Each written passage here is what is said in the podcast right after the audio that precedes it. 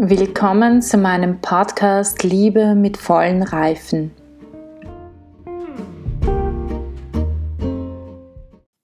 Erkenntnis als personaler Archetyp. So befinden wir uns mit jenem biblischen Er erkannte, das zum ersten Mal in Genesis Kapitel 4 Verse 1 bis 2 erscheint, einerseits vor dem unmittelbaren Ausdruck der menschlichen Intentionalität, die ja der Erkenntnis eigen ist, und andererseits vor der ganzen Wirklichkeit des Zusammenlebens und der ehelichen Vereinigung, in welcher Mann und Frau ein Fleisch werden. Wenn die Bibel hier, sei es auch wegen der Armut der Sprache, von Erkennen spricht, weist sie damit auf das tiefste Wesen der Wirklichkeit ehelicher Vereinigung hin. Dieses Wesen erscheint als Bestandteil und zugleich Ergebnis jener Bedeutungen, deren Spuren wir seit Beginn unserer Betrachtungen zu verfolgen versuchen. Es gehört zum Empfinden für den Sinn des eigenen Körpers, des für den Menschen wesentlichen Empfindens.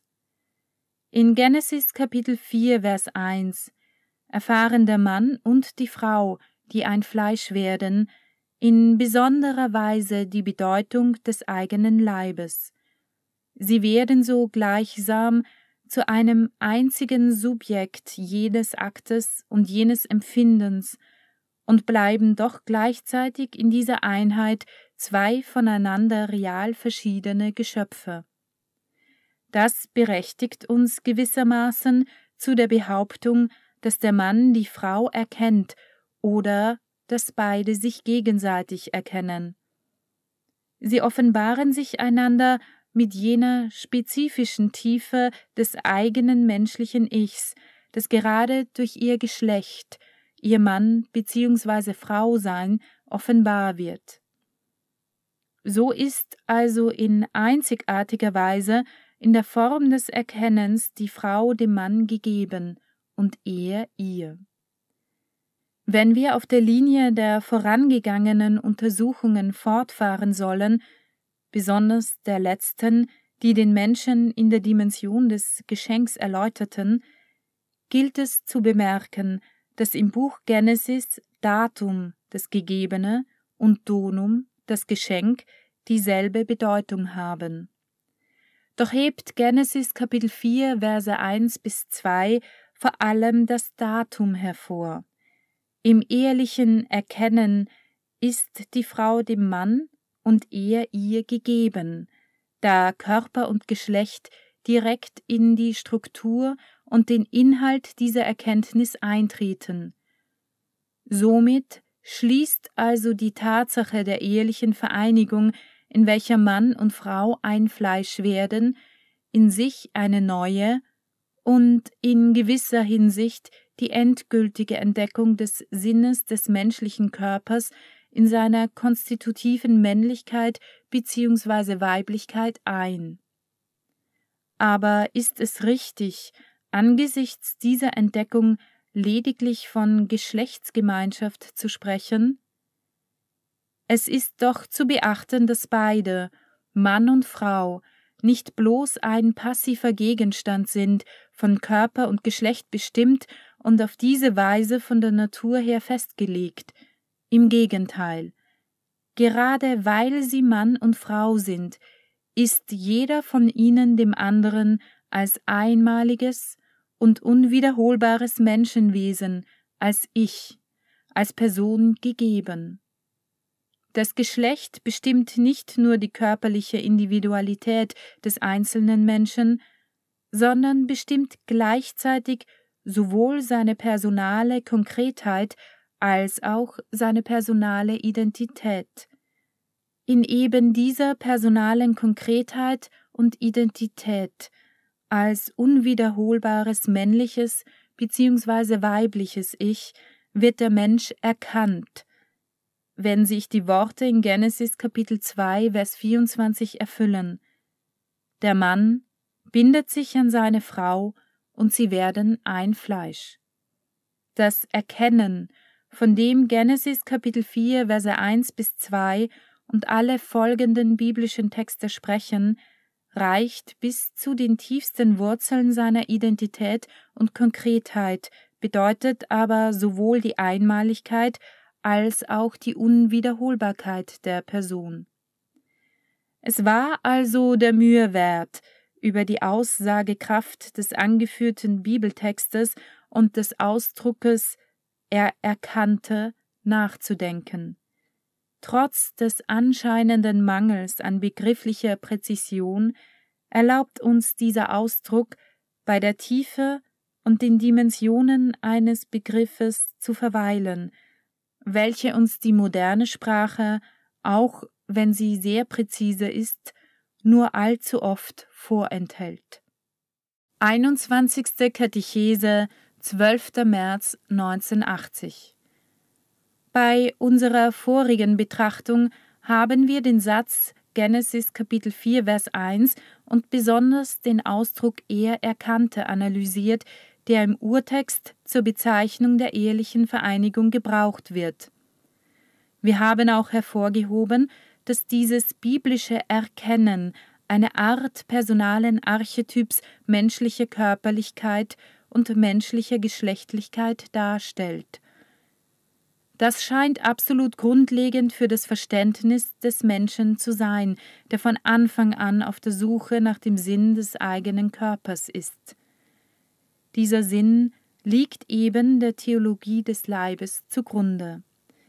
Der Ausdruck er erkannte, er vereinigte sich, fasst die ganze Dichte des bisher analysierten biblischen Textes zusammen.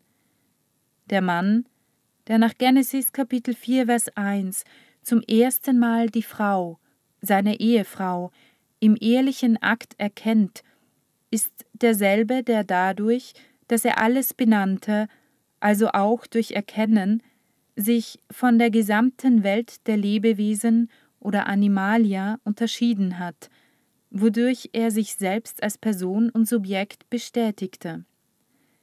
Das Erkennen von dem Genesis Kapitel 4, Vers 1 spricht, entfernt ihn nicht und kann ihn nicht entfernen von der Ebene jenes grundlegenden Selbstbewusstseins, von der Bedeutung dieser ursprünglichen Bejahung.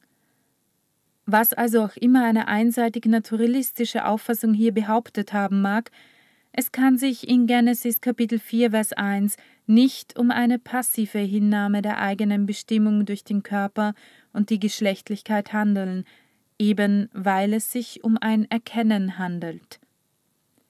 Dagegen ist es eine weitere Entdeckung der Bedeutung des eigenen Leibes, eine gemeinsame und gegenseitige Entdeckung sowie die Existenz des Menschen, den Gott als Mann und Frau geschaffen hat, von Anfang an gemeinsam und gegenseitig ist. Die Erkenntnis, die dem ursprünglichen Alleinsein des Menschen zugrunde lag, bildet nun die Grundlage für die Einheit von Mann und Frau, deren klare Perspektive vom Schöpfer in das Geheimnis der Schöpfung selbst eingeschlossen worden ist. Genesis Kapitel 1, Vers 27 und Kapitel 2, Vers 23. In diesem Erkennen bestätigt der Mann die Bedeutung des Namens Eva, den er seiner Frau gab, weil sie die Mutter aller Lebenden war. Genesis Kapitel 3, Vers 20. Ich möchte euch in der nächsten Folge ein bisschen ein paar Gedanken, die ich mir gedacht habe, dazu mitteilen. Und ich würde mich auch sehr freuen, es gibt die Möglichkeit, eine Voice Message zu schicken oder mir auch eine Nachricht zu schreiben und einfach eure Fragen, eure Anregungen, die ihr vielleicht habt, mir zu senden, mir auch zu stellen. Ich werde dann, soweit ich kann, darauf eingehen. Ich bitte euch einfach, äh, ja, ich würde mich sehr, sehr freuen, wenn ihr euch melden würdet und äh, wenn ihr Fragen habt, diese auch zu stellen, auch gerne Anregungen ähm, oder Dinge, die ihr nicht versteht, das könnt ihr mir alles sehr, sehr gerne ähm, stellen und ich würde mich irrsinnig freuen, wenn ihr dieses Angebot annimmt.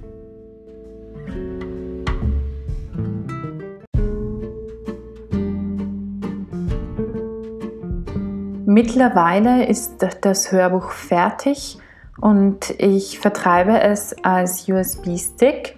Wer Interesse hat, alle Katechesen auf einmal zu bekommen und nicht fünf Jahre warten zu wollen, bis ihr alle Katechesen gehört habt, kann mir gerne eine E-Mail schreiben. Ihr findet meine E-Mail-Adresse im Anhang.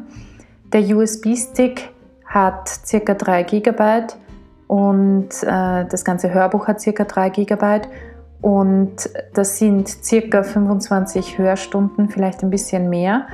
Das heißt, es war ziemlich viel Arbeit und deswegen kostet dieser USB-Stick und ihr bekommt natürlich auch ein kleines Booklet dazu, in dem ihr die ganzen aufgezeigt bekommt, was ihr hört, äh, in welcher Katechese und ein paar zusätzliche Informationen.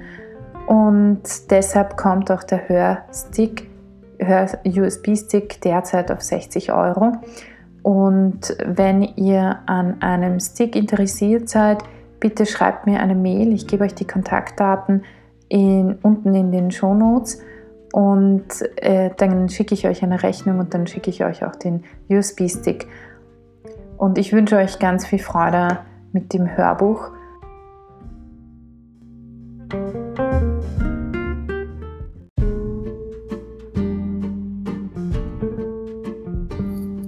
Damit wünsche ich euch heute noch einen wunderschönen Tag. Genießt ihn so sehr ihr ihn genießen könnt. Und wir hören uns in der nächsten Folge, wo ich euch ein bisschen etwas erzählen möchte zu dem, wie ich das Ganze verstehe, ein bisschen auch erkläre, was ich herausgefunden habe, was wichtig ist. Also bis zum nächsten Mal, eure Barbara.